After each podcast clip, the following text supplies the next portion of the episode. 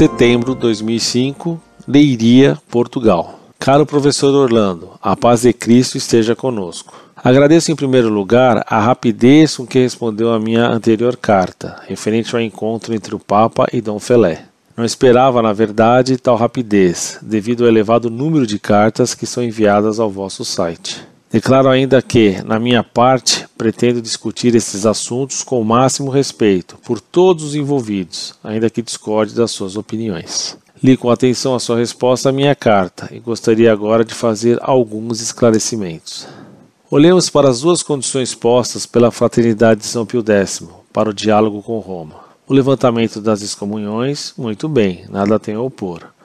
Contudo, penso que o fim da excomunhão não significa que se passe a ter por louvável e acertado tudo o que disseram e fizeram Dom Lefebvre, Dom Antônio de Castro Maier e os restantes significa apenas boa vontade e abertura para fazer o diálogo, sem o peso de uma excomunhão. Quanto à missa tridentina, não tem sentido argumentar que ela não está proibida. Claro que ela não está proibida, pois se há tantas pessoas católicas que a celebram licitamente, a missa tridentina é permitida, seja para associações, como a Fraternidade de São Pedro, etc., seja para outros grupos de pessoas e para sacerdotes, que fazem uso da permissão dada expressamente em 1984, na Carta Quanto Rabicanos, confirmada pelo moto próprio Ecclesia Dei de 1988.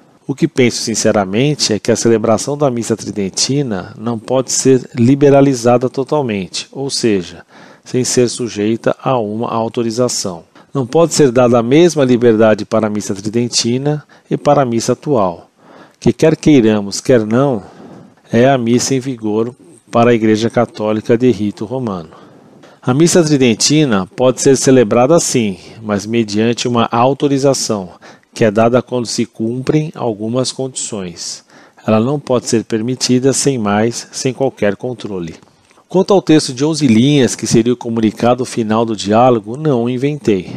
Nem teria capacidade imaginativa para tanto. Peço desculpa ao professor Orlando e a todos os leitores por não ter citado a origem do texto. Trata-se da declaração doutrinal pertencente ao protocolo de acordo assinado por Dom Lefebvre e pelo cardeal Ratzinger, em maio de 1988. Dom Lefebvre, no dia seguinte a ter assinado, decidiu retroceder na decisão e desistiu do acordo por achar que Roma não estava disposta a cumprir o prometido, sobretudo no que se referia à nomeação de um bispo pertencente à fraternidade. Esta recusa do acordo levou à ordenação dos quatro bispos, a 30 de junho. Dessa declaração doutrinal, que Dom Lefebvre não só admitiu, como inclusivamente chegou a assinar, fazem parte os quatro pontos que transcrevi, e ainda um outro, prévio a todos, que diz, abre aspas, prometemos ser sempre fiéis à Igreja Católica e ao Romano Pontífice,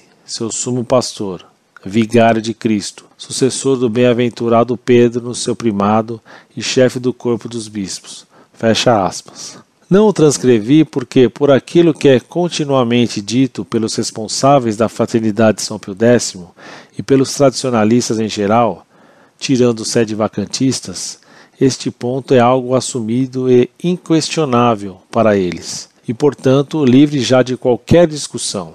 Como pensei que reconheceria o texto, visto seu grande conhecimento dessas questões, não citei a origem. Pela confusão causada, mais uma vez as minhas desculpas. Penso que por instantes me enganei, cuidando que existe ligação entre o professor Orlando e a fraternidade de São Pio X, o que sei que não é verdade. Mas a razão pela qual transcrevi este texto é que ele é a melhor pista sobre como será um acordo entre Roma e a fraternidade de São Pio X. Os intervenientes são praticamente os mesmos o cardeal Ratzinger, agora Papa, e o máximo representante da Fraternidade de São Pio X. Por esse texto, verificamos que Roma não prescinde de determinados pontos, de que não pode, na verdade, prescindir, como o Concílio Vaticano II e a missa renovada por Paulo VI. O próprio Dom Lefebvre mostrou estar ainda que, por momentos, disposto a aceitar essas condições. Nada nos indica que o objeto das conversações por etapas não seja alcançar um novo acordo semelhante a este. Mas concordo contigo quando diz que excedi a minha imaginação ao pensar que Dom Felé aceitaria um acordo semelhante ao feito com Campos, etc. Também penso que ele nunca aceitará o Vaticano II como está e a nova missa de Paulo VI. E lamento o fato, porque, se isso é verdade, e ele não está disposto a aceitá-los, não vejo que possa haver qualquer acordo com Roma. Quanto às críticas do cardeal Ratzinger à nova missa, criticar abusos não significa recusá-la. Penso que em nenhum dos escritos do cardeal Ratzinger encontramos uma recusa da nova missa e consequente defesa da missa tridentina. Todos criticamos os abusos, na esperança de conseguir uma celebração cada vez mais digna. Pareceu-me que o professor Orlando tem uma ideia um pouco extremista e distorcida da missa atual, talvez fruto de alguma má experiência. Garanto-lhe que o rock não faz parte da missa atual e que a maioria dos responsáveis da igreja não o defende. Participo sempre na missa atual e posso dizer-lhe que a maior parte das vezes são celebrações dignas, sem esses abusos tantas vezes condenados, com a música sacra bela e expressiva da fé, apesar de serem composições recentes. Há muitos abusos, infelizmente, que todos condenamos, mas tais abusos não fazem parte da missa e não afetam a dignidade que ela tem em si. Se há lugares em que a missa é mal celebrada, bem mais são aqueles em que ela preserva a sua dignidade, segundo a vontade da Igreja. Continuo a rezar para que todos sejamos reunidos na unidade da Igreja. Muito prezado, salve Maria. Você me diz, o que penso sinceramente é que a celebração da missa tridentina não pode ser liberalizada totalmente, ou seja, sem ser sujeita a uma autorização. Não pode ser dada a mesma liberdade para a missa tridentina e para a missa atual, que quer queiramos, quer não, é a missa em vigor para a Igreja Católica do rito romano. A missa tridentina pode ser celebrada sim, mas mediante uma autorização que é dada quando se cumprem algumas condições. Ela não pode ser permitida sem mais, sem qualquer controle. Ainda ontem, o cardeal Medina declarou que o Papa vai dar essa autorização. O Papa pode agir brevemente para liberalizar as normas da Igreja, permitindo a todos os padres o uso do rito tridentino. E ainda, como membro da comissão Ecclesia Dei, disse o cardeal Medina, ele é solicitado algumas vezes para celebrar uma missa no rito tridentino. Quando recebe tal pedido, diz ele, eu o faço sem pedir permissão para ninguém. O cardeal Medina disse também que poderá ser constituído um grupo de estudos para debater os dois pontos em litígio, pontos propostos a discutir pela Fraternidade São Pio X e que o Vaticano exige que sejam aceitos, a nova missa e o Vaticano II. Ora, aceitar debater esses dois problemas é admitir que eles não são dogmáticos nem instituídos infalivelmente. Já é um progresso. Claro que sei que a missa nova não inclui o rock. A Constituição Sacrosantum Concílio do Vaticano II recomendou o canto gregoriano e a polifonia, número 116. Mas, no número 119, ela admitiu a música tradicional dos nativos e no Brasil, então, entrou o samba. Na Argentina, o tango. Desapareceu o gregoriano. O rock dominou as missas até no alto do goloso do grogotó dos pimentais. No número 120, se elogia e recomenda o órgão como instrumento, número 120, mas, no mesmo número 120, admitem-se outros instrumentos. E lá vieram o bumbo, a cuíca, o reco-reco, desapareceu o órgão.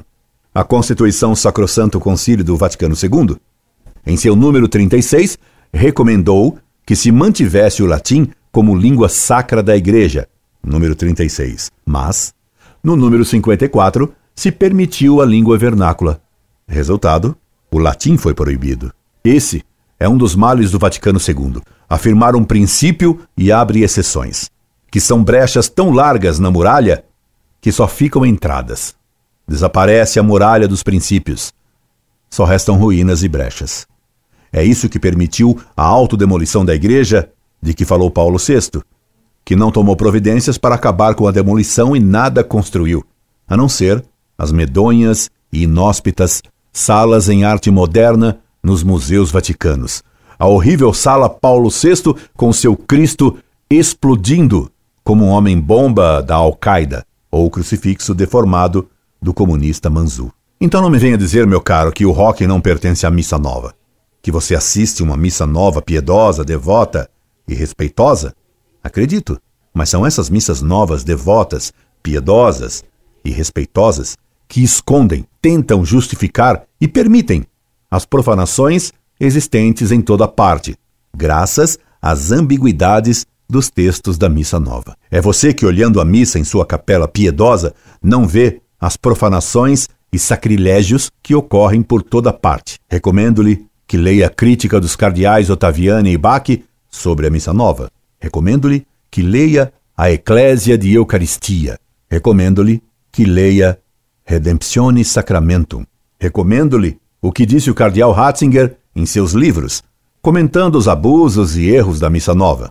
Por exemplo, a missa voltada para o homem, para o povo e não para Deus. Recomendo-lhe que leia a poesia de Antero de Quental sobre a futura missa do povo. Recomendo-lhe que leia o livro do Monsenhor Klaus Gamber sobre a missa nova. O cardeal Ratzinger gostava muito desse livro. Parece até que ele está seguindo as suas recomendações. E uma recomendação era a de dar liberdade completa à missa antiga e ir esvaziando a missa nova até restar uma só missa no rito romano, porque só pode haver uma só missa no rito romano. Adivinhe qual? Incorde Jesus Semper, Orlando Fedeli.